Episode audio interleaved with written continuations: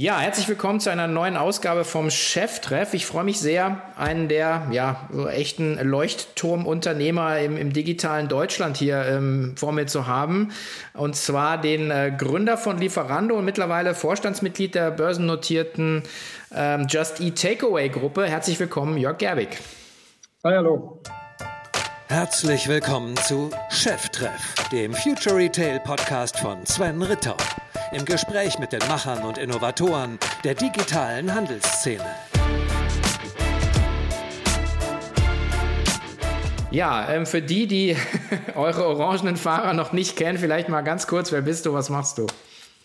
Ja, Jörg Gerwig, wie du schon gesagt hast, äh, ich habe vor circa elf Jahren zusammen mit äh, meinen beiden Mitgründern damals Lieferando gegründet. Die Idee kam mir damals, als ich noch in der Bank gearbeitet habe und äh, damals in London und durfte jeden Abend, falls ich länger gearbeitet habe, auf Kosten der Firmen, Firma Essen bestellen ins Büro. Und äh, das hat mich dann zum Nachdenken gebracht, habe mir den Markt mal ein bisschen näher angeguckt und dachte, da ist in Deutschland auch noch einiges an Potenzial. Es gab damals schon pizza.de, aber ich habe gedacht, das äh, könnte in Deutschland auch noch was werden. Und äh, dann ist noch mal über ein Jahr vergangen. Also ich habe mich jetzt nicht wieder wie der, der Gründertyp gefühlt ähm, und habe dann über einen gemeinsamen Freund meine beiden Mitgründer Christoph und Kai damals kennengelernt. Dann haben die das so ein bisschen alleine vorangetrieben. Und bis wir es dann wirklich angegangen sind, ähm, ist nochmal mehr als ein Jahr vergangen. Und dann haben wir wirklich 2009 das Ganze gegründet. Ich habe dann bei der Bank gekündigt, bin rübergekommen nach Berlin. Und äh, dann, dann fing das Ganze an. Ja. Das, äh, dann, dann ging der ganze Spaß los. Für alle die, sagen, die jetzt äh, nicht ganz so tief drinstecken, ich meine, man sieht, äh, man sieht ja natürlich gerade jetzt in den Zeiten, kommen wir auch gleich noch zu, sagen, eure, eure äh, Auslieferfahrer natürlich äh, durch die Städte flitzen. Aber was ist das, das Kerngeschäftsmodell von, äh, von euch? Ja, genau. Also wir sind ähm, ein Marktplatzmodell. Das heißt, äh, wie du schon gesagt hast, wir liefern Essen aus oder beziehungsweise unsere Partnerrestaurants liefern das Essen aus. Das heißt, ähm, in Deutschland beispielsweise ist äh, mehr als 90 Prozent unseres Geschäfts sind Restaurants, die ihre eigene Lieferflotte haben, die quasi ausliefern. Und nur weniger als 10 Prozent der Bestellungen sind unsere eigenen Fahrer, die wir übrigens alle fest angestellt haben, also sozialversicherungspflichtig beschäftigt, versichert. Äh, die kriegen beispielsweise dann also auch ähm, Notfallzahlung, Krankheitsfall oder Urlaubsgeld, wie normale Angestellte eben. Und das sind weniger als 10 Prozent unserer Bestellungen. Trotzdem sind wir da mittlerweile bei über 5000 Fahrern in Deutschland. Mhm. Das ist ja ganz schön crazy, weil man, ich meine, man, man sieht also quasi von eurem Geschäftsmodell oder wahrnehmbar ja nur die, die dann die 10 Prozent eigentlich von dem Bestellvolumen, oder?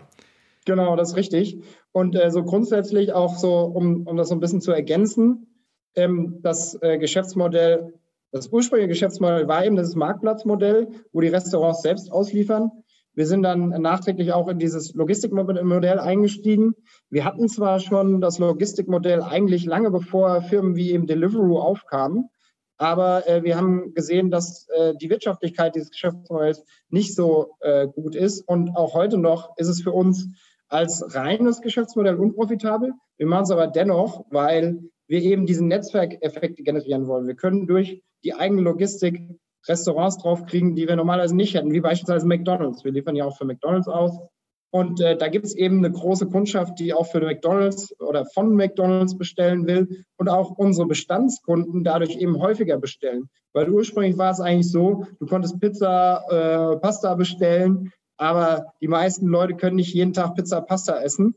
Das heißt, du hast dann vielleicht vier, fünf Mal im Jahr bestellt.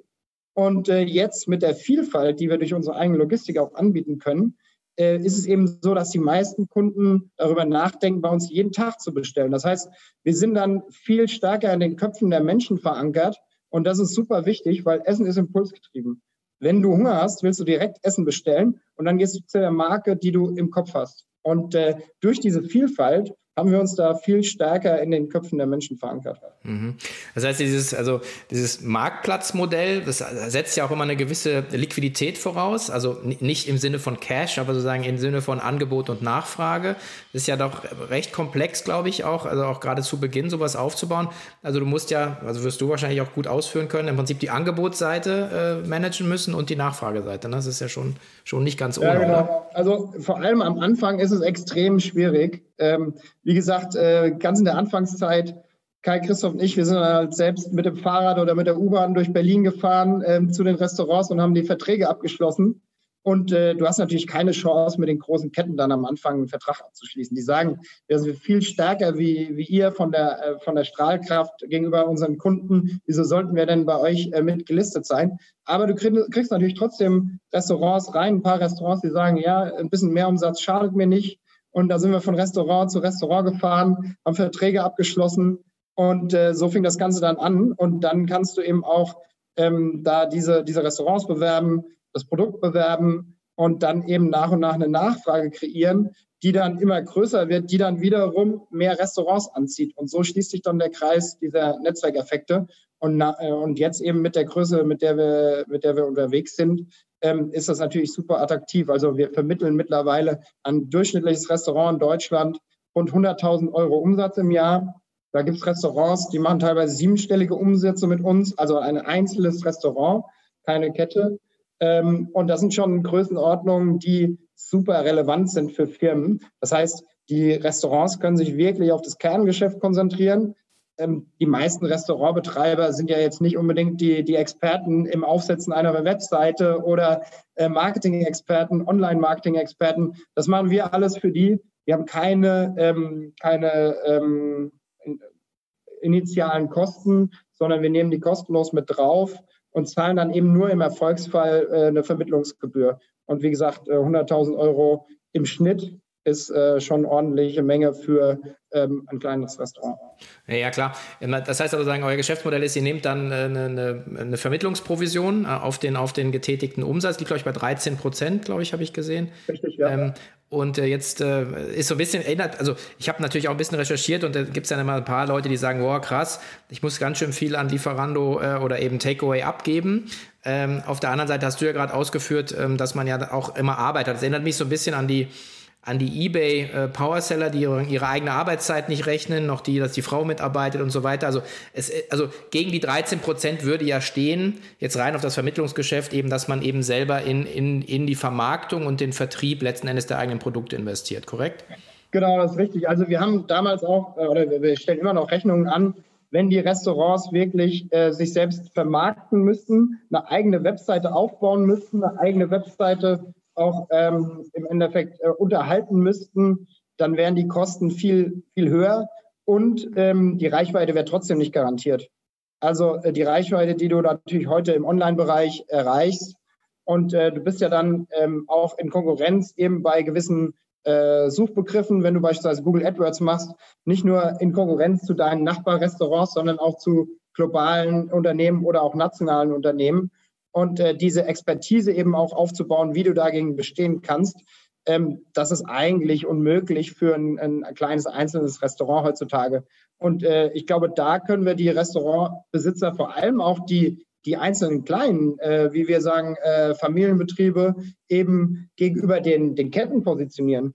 Ähm, wir müssen ja mal vorstellen, eine Welt ohne uns ähm, das wäre sehr schwierig für die Familienrestaurants, für die, für die kleinen Läden, sich zu etablieren gegenüber den großen Ketten, die eben diese Expertise in-house haben, eine Webseite aufzubauen, Marketing zu machen und auch die Ausgaben dafür in die Hand nehmen können. Das, äh, deswegen, ähm, ich glaube, was ein bisschen äh, falsch eigentlich oftmals dargestellt ist, ist, wird, ist, dass wir eben gerade diesen kleinen Betrieben äh, äh sehr starke Unterstützung anbieten, ohne die sie in der, in der Welt ohne uns wahrscheinlich fast gar nicht bestehen könnten. Mhm. Jetzt ist natürlich die Situation so, dass ihr ähm, letzten Endes mit der, mit der sagen, Delivery Hero Übernahme beziehungsweise der ganzen Marken, die dahinter hängen, ähm, habt, habt ihr im Prinzip den äh, ja, den Markt monopolisiert. Also zumindest jetzt für Deutschland. Ich weiß gar nicht, wie es in Holland und, und, und UK aussieht.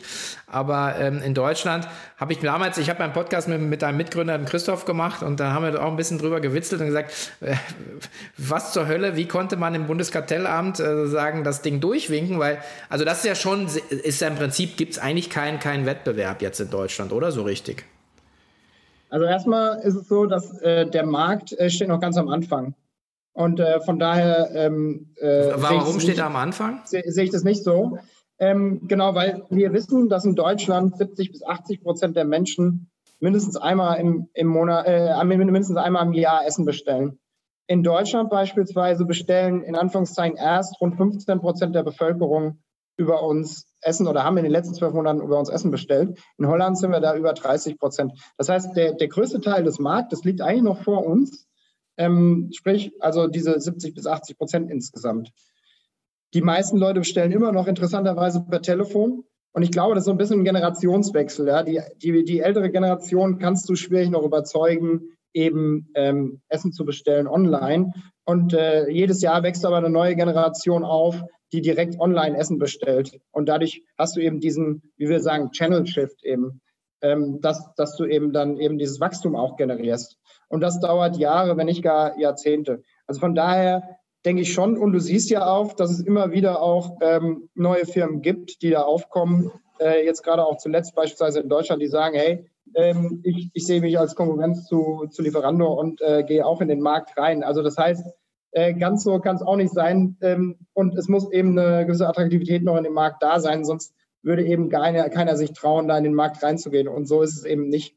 Ja, nochmal die Frage, also wenn ich jetzt sage, okay, ähm, aus, aus Restaurantbetreiber-Sicht, das ja schon ausgeführt, im Prinzip, das ist also so ein Kickstart in der, in der Bekanntheit, ja, ähm, aber vielleicht, ähm, ihr habt ja auch noch die, die Delivery-Komponente, die du sagst, für dich ist die nicht wirtschaftlich, du, ist, ist für dich praktisch ein, ein, ein Add-on-Produkt, um einen Gesamtservice anbieten zu können. Ähm, ist das auch ähm, etwas, was ähm, einfach einer der, der, der Treiber ist? Weil wenn ich jetzt mir vorstelle, ich habe einen kleinen keine Ahnung, ein kleines italienisches äh, Unternehmen um die Ecke, habe ich ja nicht zwingend einen Auslieferfahrer. Ne?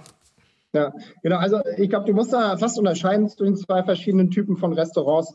Die Marktplatzrestaurants musst du dir eigentlich so vorstellen wie äh, Restaurants eben, die hauptsächlich auf ähm, eben äh, das Takeaway und das Liefergeschäft konzentriert sind. Das heißt, die haben meistens kein, keine schöne Inneneinrichtung, die haben meistens auch nicht unbedingt äh, eine Bedienung und sind meistens auch in der eher günstigeren Lage. Ähm, und auf der anderen Seite hast du eben die ganzen Restaurantbetreiber, die ihr Hauptgeschäft im, im Restaurantbusiness haben und sagen, hey, äh, für mich wäre es doch eigentlich super, jetzt noch ein bisschen was dazu zu verdienen. Ähm, und ich, ich mache jetzt einfach auch noch Delivery, aber ich will jetzt trotzdem weiter mein Kerngeschäft im Restaurantbereich sehen. Und dann nehme ich die Flotte einfach von Lieferando in Anspruch.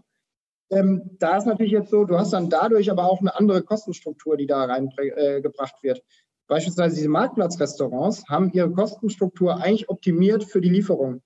Und die Restaurants, die von unserer Logistik leben, nehmen meistens dann dieselben Preise, die sie auch im Restaurant nehmen. Das heißt, du hast zwar die Marke, ähm, von der du da profitierst, aber du hast am Ende auch eben die Kosten, sprich die Bedienung, das schöne Innendesign und vielleicht auch die Lage, für die gezahlt wird, die du natürlich zu Hause dann als Konsument nicht unbedingt wahrnimmst. Das heißt, am Ende ist es eben so, dass der, der Preis-Value-Punkt ein ganz anderer ist. Und wir sehen das auch eigentlich fast in allen Ländern, dass im Schnitt eigentlich sogar die Marktplatzrestaurants mehr Bestellungen pro Restaurant bekommen, weil eben dieses äh, Preis-Leistungs-Versprechen ähm, anderes ist, was eigentlich fast intuitiv ähm, würde man es wahrscheinlich anders sehen, weil man oftmals sagt, ja, die Qualität sollte ja eigentlich besser sein bei den in Anführungszeichen richtigen Restaurants und so weiter und so fort. Aber in der Realität spielt der, der Preispunkt trotzdem noch eine sehr hohe Rolle beim Konsumenten eben auch. Ja, ich glaube, da hast du mit Philipp auch drüber gesprochen, Westermeier von OMR, dass wir alle so ein bisschen in so einer Bubble sind. Und äh, ich glaube, das war das Thema, das ihr auch so seht. Ende des Monats auch recht preissensibel die Leute dann, äh, wenn das Konto wieder geflutet ist, dann erst wieder bestellen, gell? Genau, genau. Also wir sind natürlich ähm, gerade in der, in der Innenstadt äh, Berlin, da hast du natürlich, äh, wie du eben sagst, so eine gewisse Bubble und da gibt es viele, die sagen, ja, ähm, Klar bestelle ich auch äh, viel von, von hochwertigen Restaurants, hochwertigen Restaurants in Anführungszeichen, und äh, bin auch bereit dazu, drei, vier Euro Lieferkosten zu zahlen. Aber irgendwann wird, das, äh, wird die Luft dann auch dünn. Ja? Ich meine, ähm, ist man noch bereit, wirklich fünf, sechs Euro Lieferkosten zu zahlen? Und es gab ja früher auch schon viele dieser Logistikkonzepte. Also äh, ich weiß nicht, ob du dich an Bloomsbury erinnerst, beispielsweise in Berlin. Die haben damals mit Minis ausgefahren. Die Fahrer waren mit Anzug und Krawatte unterwegs. Und äh, die Lieferkosten damals waren, glaube ich, zwischen 6 und 9,90 Euro.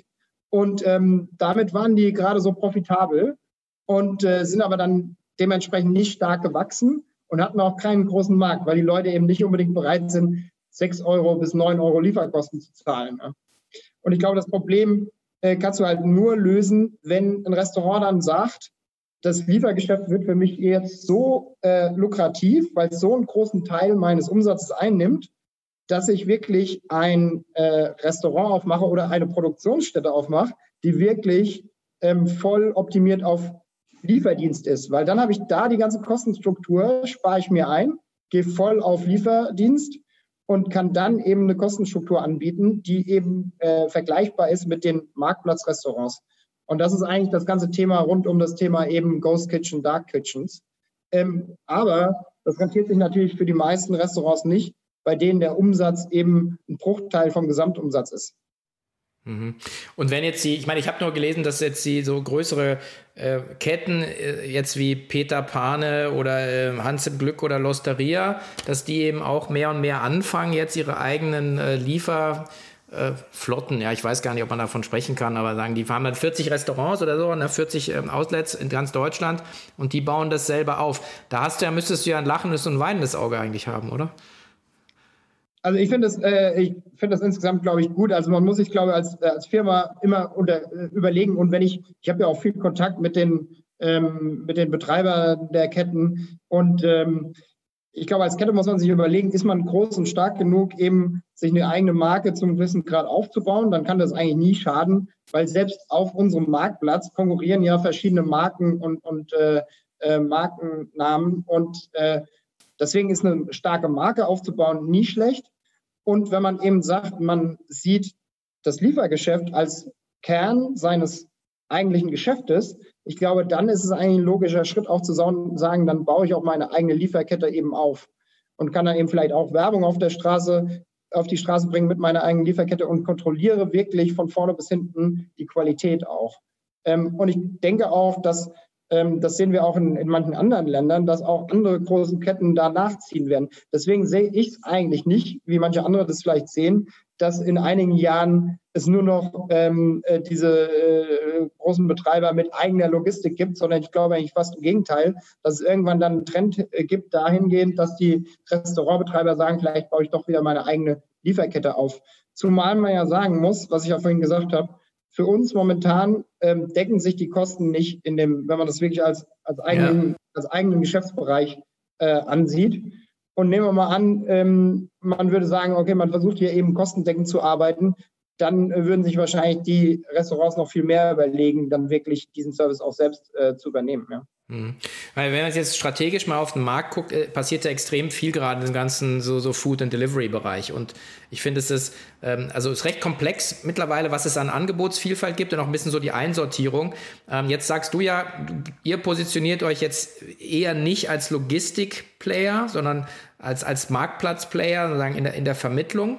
Da kommen wir gleich noch dazu. sagen wir meistens. Also wir bieten halt beides an. Ähm, und dadurch haben wir eben mit Abstand die, die große, größte Auswahl, eigentlich in allen unseren Märkten.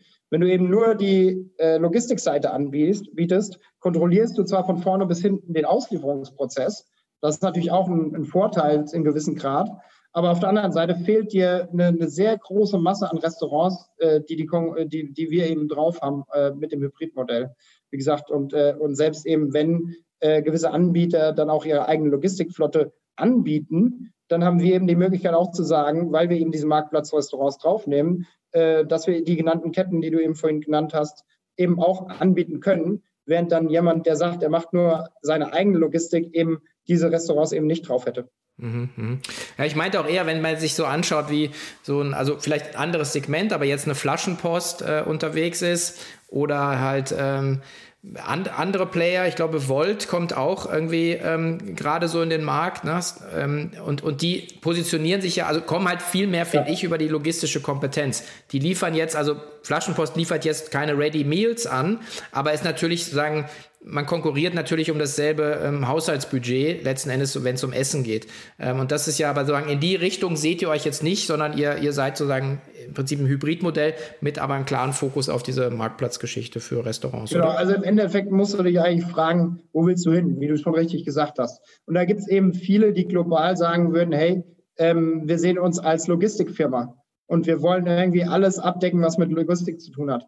Wenn wir uns den Markt im Logistikbereich ansehen, wie gesagt, momentan im Logistikbereich sind wir eben ähm, nicht profitabel, also äh, operieren da eben nicht kostendeckend. Deswegen stellt sich für uns die Frage, okay, wenn wir jetzt noch Blumen ausliefern oder äh, Arzneimittel, ist das dann auch einmal profitabel dann? Und da sagen wir äh, meistens eben nicht, wenn wir jetzt ein Produkt angucken ähm, wie Supermarktlieferung, was ja ein bisschen näher an unserem Kernprodukt dran ist, dann macht das vielleicht mehr Sinn. Aber äh, das ist wiederum dann ein Produkt, wo du mit deinen äh, momentanen Gegebenheiten wahrscheinlich nicht äh, das, das Produkt bestmöglich präsentieren kannst. Als Beispiel, der Fahrer hat einen äh, Rucksack auf. Ja? Wenn du dann zwei Kästen Wasser bestellst, kann der Fahrer das mit seinem Rucksack nicht ausliefern. Und äh, auch äh, von der App äh, ist es eine andere Einkaufsgewohnheit oder ist anders.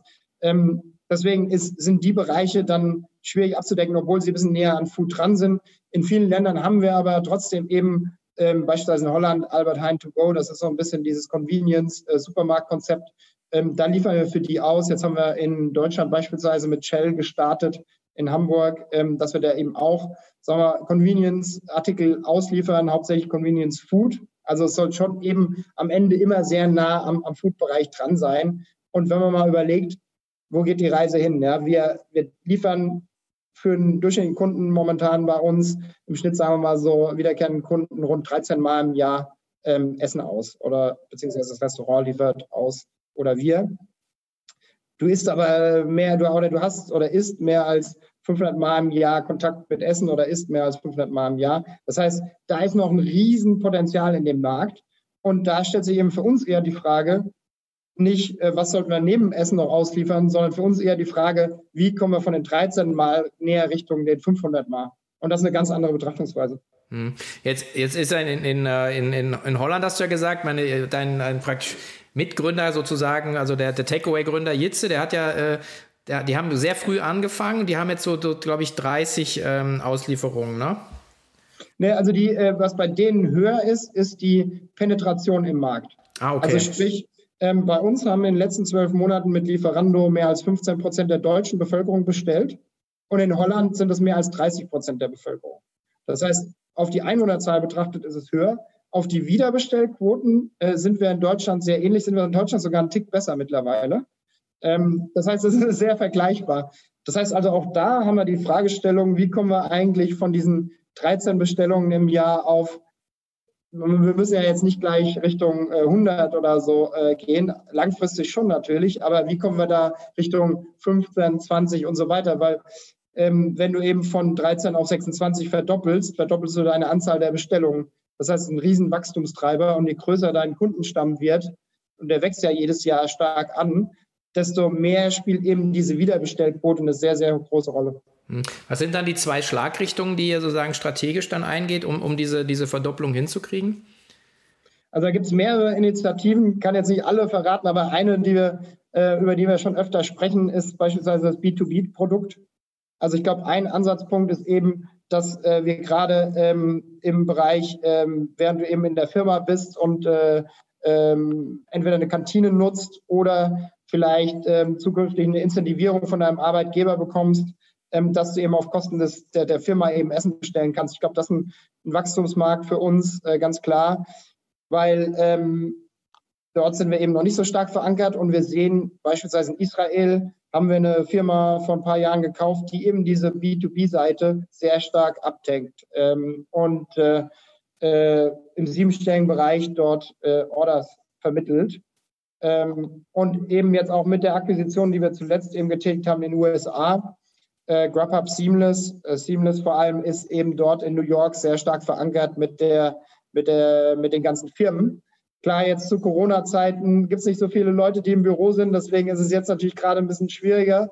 Aber wir haben in den äh, letzten Monaten und Jahren jetzt ja äh, da relativ viel Zeit investiert und auch Geld und Ressourcen in, in der Entwicklung des Produktes, ähm, sind da dieses Jahr auch noch verstärkt dran, aber rollen das Produkt gerade aus und sehen da auch schon ganz gute Anzeichen. Und wenn dann die Leute auch wieder zurück ins Büro kommen, denke ich, dass das eigentlich äh, ein sehr starker Wachstumsmarkt ist. Ich meine, die herkömmlichen Incentives, die du damals als Arbeitgeber gegeben hast, sind ja heutzutage eigentlich nicht mehr so relevant. Wenn du mal überlegst, so Firmenauto, ja, wer braucht denn heutzutage in Berlin noch ein Firmenauto? Also von daher glaube ich, dass in der Zukunft halt solche Incentives wie, hey, äh, wir bezahlen während der Arbeitszeit dein Essen oder subventionieren dein Essen als, als ähm, Arbeitgeber viel relevanter sind. Und heutzutage will ja auch keiner mehr die herkömmliche Kantine. Und mit der Vielfalt, was wir so an Essen anbieten können in der Stadt, ist doch eigentlich das viel bessere Produkt. Mhm, okay. Das heißt also sozusagen ein B2B, also ein B2B-Account und dann sozusagen die, also ihr akquiriert dann quasi den, den, den, den Businesskunden und habt darunter dann meinetwegen äh, 300, 400 Angestellte, die dann darüber bestellen können. Ist das so? Genau, also wir haben beispielsweise bei uns selbst in der Firma nutzen wir das schon.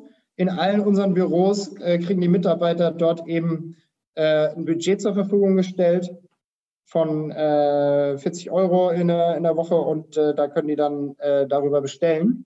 Ähm, das reicht wahrscheinlich nicht für das ganze Essen, wenn du dann wirklich immer die ganze Zeit bestellst, aber ähm, ist zumindest eine ganz nette, äh, ganz nette Incentivierung. Und bei uns natürlich noch zusätzlich dann, dass die, dass wir natürlich hoffen, dass die Mitarbeiter dann auch Vorschläge machen, das Produkt zu verbessern. Mhm. Jetzt mal vielleicht, äh, alle haben schon drauf gewartet, aber sagen natürlich die, die aktuelle Corona-Situation, erste Welle, zweite Welle, Lockdown, Lockdown Light. Ähm, jetzt habt ihr ja ein bisschen Daten ähm, und mich würde einfach mal interessieren, hat sich das Konsumverhalten nachhaltig verändert? Hat sich es verschoben, äh, auf einem höheren Niveau etabliert? Ähm, wahrscheinlich haben sich die Bestellzeiten verändert, aber vielleicht da so mal ein paar Insights, die du teilen kannst mit uns? Ja, also erstmal von der von dem zeitlichen Ablauf war es eigentlich ganz interessant. In der ersten Welle beispielsweise, die kam ja relativ schlagartig. Also erstmal hat es natürlich uns operativ vor einige äh, Schwierigkeiten gestellt, ähm, die ganzen Leute ins Homeoffice zu schicken, vor allem im, im äh, Kundendienst beispielsweise von heute auf morgen. Da haben auch viele Leute keinen Computer zu Hause, keinen Laptop, keine richtige Internetverbindung. Und da hat unser Team echt einen super Job gemacht, da wirklich alle Leute ähm, richtig auszustatten. Ähm, was wir dann gesehen haben, war im Konsumentenverhalten eigentlich super interessant. Ähm, ich glaube, das ganze Konsumentenverhalten war so verunsichert. Die Leute haben sich wahrscheinlich erstmal so viele Lebensmittel im Supermarkt gekauft, dass die Bestellzahlen erstmal in Deutschland 20, 30 Prozent runtergingen. Da haben wir auch erstmal geschluckt und gedacht, oh, wenn das jetzt so weitergeht, dann haben wir aber ein Problem. Ja. Ähm, und dann haben wir aber auch gesehen, dass anscheinend irgendwann die Vorräte aufgebraucht wurden und dann äh, spätestens in der zweiten Woche des Lockdowns schnellten die Zahlen nach oben und äh, war für uns natürlich eine Erleichterung, das zu sehen. Ähm, und haben sich dann über dem Niveau vor Corona stabilisiert. Also in, vor allem in den meisten unserer Märkten und in den größten unserer Märkten, wie beispielsweise auch Deutschland. Jetzt haben wir dann, äh, als im Sommer dann der erste Lockdown zu Ende ging, haben wir gesehen, dass die Zahlen sich eigentlich auf diesem hohen Niveau weiter stabilisiert haben. Das heißt, eigentlich, ähm, das bestätigt das was wir eigentlich schon immer gesagt haben, wenn die Kunden einmal diesen Channel Shift gemacht haben, wenn die einmal von Telefon zu Online gegangen sind, bleiben die auch dabei. Das, wir haben eigentlich noch nie gesehen, dass die Kunden danach dann wieder zurück zum Telefon gehen und dann mit dem Telefon weiter bestellen. Ähm, das heißt, der, der, einer der Haupttreiber eben diesen Neukunden, die wir bekommen, die sind dann auch bei der Stange geblieben im Sommer. Und wir konnten eigentlich sogar über die Sommermonate, wo ja eigentlich fast wieder ein normales Leben möglich war, sogar die, die, das Wachstum noch weiter beschleunigen. Und jetzt in der zweiten Welle eben ähnlich. Wir haben jetzt wieder einen neuen äh, oder relativ viele Neukunden, die eben dazukommen.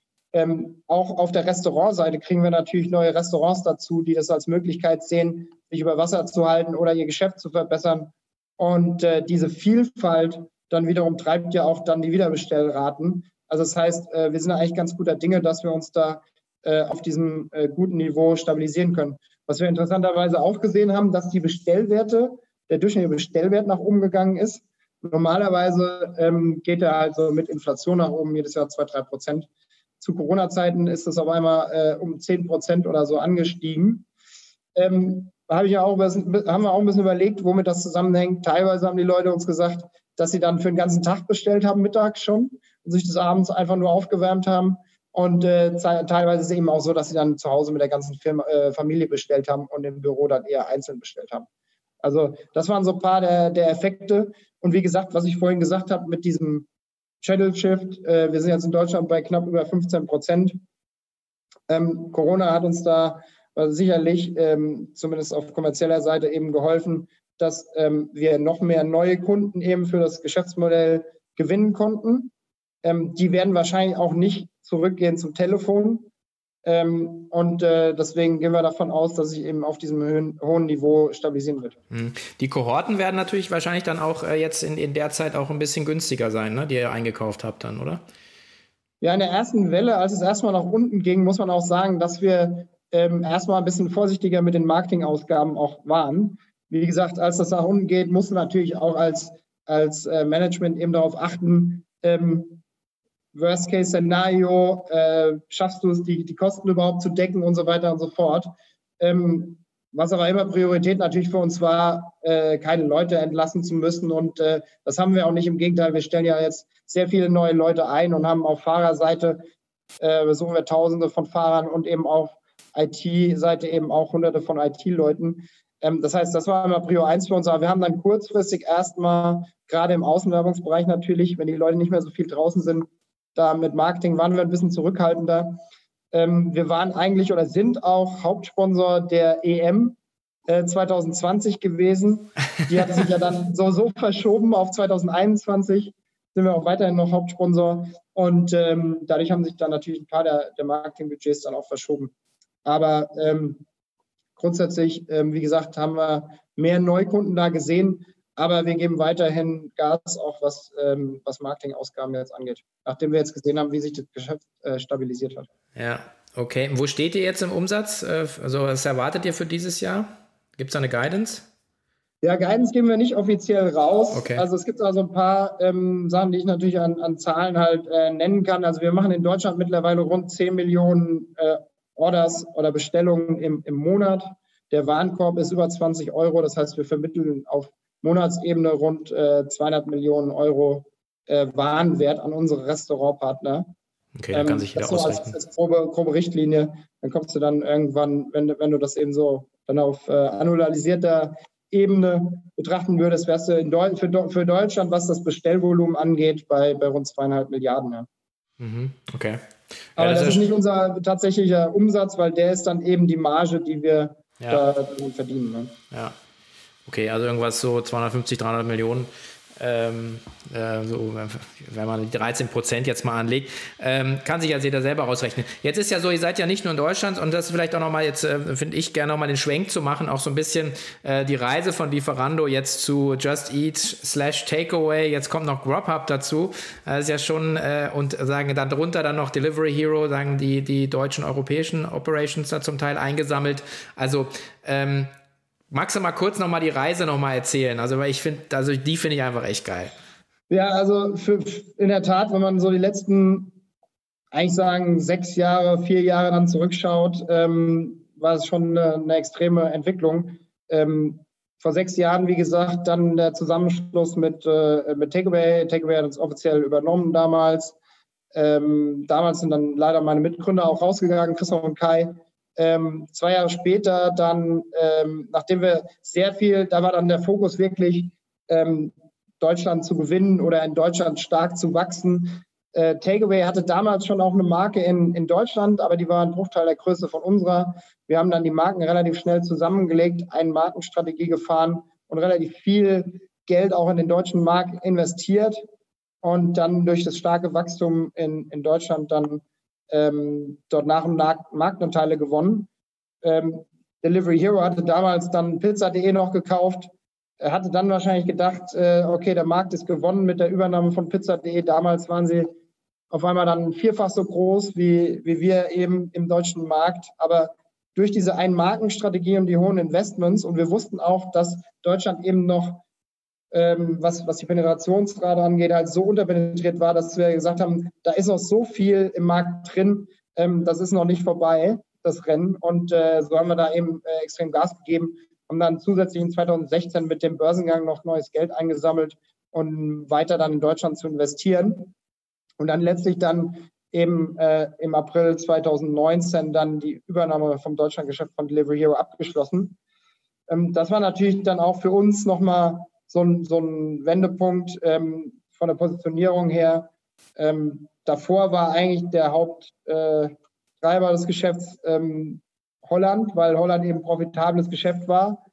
Ähm, zwar von der, und von der Größe auch substanziell groß schon damals, aber dadurch haben wir natürlich nochmal eine, einen Sprung gemacht in Deutschland.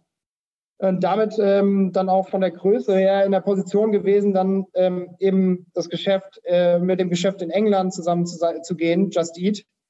Das war halt auch nochmal ein ganz spannender Prozess, weil äh, es dann am Ende dort eben zum Bieterwettstreit kam äh, zwischen Naspers und uns. Naspers, wem es nichts sagt, ähm, einer der größten Internetinvestoren global an der Börse mit über 100 Milliarden bewertet. Und da denkt man mal wahrscheinlich, okay, sehr schwierig, ähm, gegen so jemanden zu bestehen in einem Wiederwettstreit. Aber am Ende haben wir es geschafft und haben dann eben den Zuschlag bekommen für, für das äh, Just Eat-Geschäft und haben dann eben den Merger eben gemacht mit Just Eat. Ähm, und dann äh, relativ zügig im Nachgang, manchmal kann man sich nicht aussuchen, wie die Opportunitäten eben kommen, haben wir es eben geschafft, dann relativ zügig im Nachgang dann auch noch einen Wiederwettstreit ähm, für GrabHub Seamless zu gewinnen da ging es eben darum, ob äh, da war Uber beispielsweise ähm, äh, daran beteiligt, äh, wollte eben auch ähm, den Kauf von Grubhub äh, Seamless in den USA abschließen und äh, haben dann eben den Bieterwettstreit gegenüber denen gewonnen. Und das ist natürlich, ähm, was ich dann bedenke, wenn man dann sich das anguckt, wie, wie extrem sich die Firma entwickelt hat in den letzten drei Jahren in ähm, äh, von eben einem, einem, Geschäftsmodell oder einem Geschäft, was hauptsächlich auf äh, Holland und Deutschland fokussiert war und jetzt hin zu einer Firma, die in äh, dann 25 Ländern aktiv ist ähm, und eigentlich global aufgestellt ist, ähm, ist schon enorm, ja. Mhm. Das ist ja jetzt aber dann, also es ist irre, vielen Dank, ist ja kein Selbstzweck, äh, das Ganze, sondern euer Modell als Marktplatzmodell mit den Netzwerkeffekten ist ja so ein bisschen dieses Winner takes all äh, Ansatz. Das heißt also, man muss eigentlich immer irgendwie versuchen, die Nummer eins zu sein, oder in einem Markt? Ja, also du musst auf jeden Fall langfristig, glaube ich, das Ziel haben, Nummer eins zu sein. Du hast halt diese Netzwerkeffekte und die bilden sich in, einem, in Europa meistens in einem nationalen Markt aus. Wenn wir uns USA angucken, ähm, sprechen wir da wahrscheinlich eher über äh, Städte. Also um dir ein Beispiel zu geben, so eine Stadt wie New York, dort macht eben äh, GrubHub Seamless fast doppelt so viele Orders wie in ganz Holland. Ähm, das heißt, du hast also in den USA eher diese Städte, die diese Netzwerkeffekte kreieren und außerhalb der Städte ist da nicht so viel. Ähm, und das ist eben vergleichbar in Europa mit diesen nationalen Netzwerkeffekten, die wir eben ähm, in den gewissen ähm, Ländern in Europa haben. Und da musst du im besten Fall eben Nummer eins werden, weil dann hast du eine Kundenbasis aufgebaut und diese Kundenbasis ist eben sehr treu, was wir vorhin gesagt haben. Und dadurch hast du dann ähm, eben, diese wiederkehrenden Kunden, die, ähm, ähm, die du dann auch dementsprechend bewerben kannst und kannst dann eben Marketingausgaben nutzen, um, um Neukunden wieder zu generieren. Hm. Also die, und welche Kernmärkte habt ihr sagen jetzt, also, auch, also aktuell ist dann Deutschland, Holland, UK, USA, wobei eher New York, äh, aber sagen, äh, ist that, that it oder, oder habt ihr noch ein paar mehr auf dem Radar bei den 25, in denen ihr jetzt seid? Ja. Also wenn du es von der Größe mal dir anschaust, ähm, gut, das, äh, die, die USA-Transaktion ist jetzt von unseren ähm, Aktionären äh, zu, ist von unseren Aktionären abgesegnet worden. Äh, da sind noch ein paar Hürden, die wir gehen müssen, bis wir die Transaktion wirklich abgeschlossen haben. Ähm, aber wenn du jetzt mal außerhalb der USA dir das Ganze betrachtest, ähm, sind wir beispielsweise Nummer eins in, in äh, England. Das ist auch unser größtes Geschäft. Ähm, wir sind äh, Nummer eins, äh, äh, zweitgrößtes Land, dann Anzahl der Bestellungen ist mittlerweile Deutschland. Äh, Nummer drei Kanada interessanterweise. Und in Kanada beispielsweise sind wir auch Nummer eins. Ist ein Markt, wo wir 100 äh, Prozent Logistik haben. Was wir vorhin eben gesagt haben, mit 90 äh, Prozent der Bestellungen oder mehr als 90 Prozent der Bestellungen in Deutschland sind Marktplatzgeschäft. Das ist in Kanada eben ganz anders. Da ist 100 Prozent des Geschäfts Logistik. Hängt ein bisschen mit der Struktur des Marktes zusammen, weil dort eben ursprünglich eher so eine Art Pickup-Kultur war und ähm, äh, die Leute eben selbst dort immer hingefahren sind, sich das Essen abgeholt haben. Und es gab weniger eben so einen Online-Delivery-Markt, wo die Restaurants eben schon selbst ausgeliefert haben. Das heißt, Kanada ist ein Riesenmarkt für uns, ähm, mittlerweile schon äh, Holland äh, sehr großes Geschäft, eben äh, Australien sind wir groß, ähm, und dann haben wir auch in Europa noch ein, zwei äh, Märkte, die, die sich sehr gut entwickeln und, äh, und schon eine, eine, eine sehr große äh, Größe erreicht haben, ähm, wie beispielsweise Polen, Spanien, Italien, ähm, aber auch so Märkte wie Israel beispielsweise sind für uns sehr große Märkte. Mhm, okay. Das heißt also, äh, Opportunity-driven würdet ihr nochmal wo zuschlagen oder? Für uns immer ähm, mit dem Hintergrund eben, äh, was du vorhin gesagt hast, dass, ähm, dass man eben in der Regel versuchen sollte, Nummer eins zu werden ähm, oder Nummer eins sein sollte, ähm, sagen wir halt, alle Märkte, die ein sehr großes äh, Potenzial haben, Gewinne zu erwirtschaften und wo wir schon Nummer eins sind oder wo wir Nummer eins werden können, sind für uns eigentlich attraktiv. In Europa sind wir eigentlich schon sehr gut aufgestellt. In fast allen unseren Märkten sind wir Nummer eins. Ähm, und dann eben außerhalb von Europa, wie gesagt, sind wir hauptsächlich äh, Kanada, demnächst hoffentlich USA, Australien, Neuseeland aktiv. Ähm, Asien waren wir mal aktiv, aber es gibt insgesamt dann nicht mehr so viele Länder, die, die dann noch eine gewisse Größe erreichen können. In Brasilien sind wir aktiv, aber nur mit einer Minderheitsbeteiligung. Aber das ist beispielsweise ein einer der Märkte, die eben auch sehr attraktiv sind. Gut, und vorhin hatten wir schon drüber gesprochen, ihr wollt letzten Endes die, die Bestellfrequenz erhöhen äh, und letzten Endes den, den, den Switch hinkriegen von Telefon auf Online. Und dann wollt ihr über ich glaube, Top of Mind ist dann auch der Begriff, sozusagen dann, dann, dann dort sein.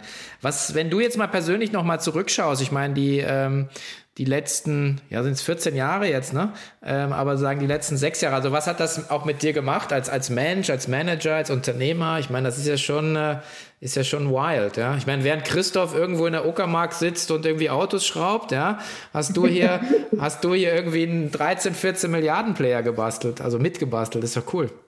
Ja, ich glaube, also den Grundstein haben wir natürlich zu dritt gelegt, damals schon äh, mit äh, Christoph und Kai zusammen. Ähm, und, und Christoph äh, hat ja übrigens auch jetzt nochmal ein sehr erfolgreiches Unternehmen oder baut gerade ein sehr erfolgreiches Unternehmen. Ja, ja, aber das war eine kleine Spitze, die musste sein. ähm, aber ähm, ich glaube, also für mich selbst jetzt ist es eigentlich auch schön zu sehen, wie du eben dann das Unternehmen halt von so einer Stufe dann auch weiterentwickeln kannst. Ähm, ich glaube, das ist auch ein Ansatz eben bei uns als Firma. Ähm, wir sind drei äh, Vorstandsmitglieder und wir sind zusammen jetzt über 40 Jahre in der Firma aktiv für eine Firma, die eigentlich noch relativ jung ist. Und äh, das zeigt auch so ein bisschen, wir sind interessiert, eben langfristig was aufzubauen, was eine Nachhaltigkeit hat. Und das ist eigentlich immer unser Ansatz gewesen und das zahlt sich eigentlich auch aus. Teilweise müssen wir dann eben auch äh, drei, vier Jahre warten, bis sich das dann wirklich ähm, in, einer, in, einer, in einer guten Marktposition auszeichnet oder auszahlt. Aber äh, wir sagen immer, it's a marathon and not a sprint. Und das ist bei uns im Geschäftsmodell sehr, sehr wichtig. Du kannst eigentlich die Marktanteile nicht von heute auf morgen äh, substanziell ändern, weil du eben diese Kundenbasis hast bei den einzelnen Player und dann musst du eben über die Gewinnung von Neukunden diese Marktanteile verändern. Ähm, das heißt, für uns ist es wirklich wichtig, da äh, nachhaltiges Business aufzubauen über Jahre hinweg. Ähm, die Entwicklung ist natürlich jetzt auch, äh, ursprünglich warst du natürlich viel näher an den einzelnen operativen Themen dran. Ähm, hast jede Person im Unternehmen in- und auswendig gekannt. Äh, jeder konnte jederzeit zu dir kommen. Und äh, das ist natürlich eine Veränderung, die die notwendig ist. Teilweise natürlich ein bisschen schade manchmal. Äh, die Leute kommen immer noch teilweise zu mir. Ich versuche da natürlich ein offenes Ohr zu haben, aber du kannst natürlich nicht mehr jedem äh, für jeden so da sein, wie du es halt früher warst. Und das ist natürlich teilweise ein bisschen schade zu sehen. Ähm, auf der anderen Seite versuchen wir da auch immer, wie gesagt, für die Mitarbeiter ein offenes Ohr zu haben ähm, und äh, Bedingungen zu schaffen, in der sich die Leute auch bestmöglich entwickeln können. Hm.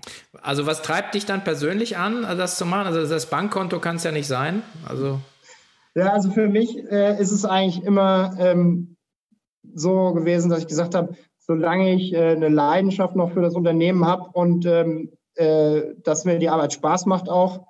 Ähm, und äh, ich denke, ich kann die Firma noch mit irgendwas vorantreiben und die Firma denkt auch, ich treibe sie noch mit irgendwas voran und bringe sie voran. Solange die drei Punkte erfüllt sind, äh, bin ich noch dabei und äh, scheint momentan auch der Fall zu sein.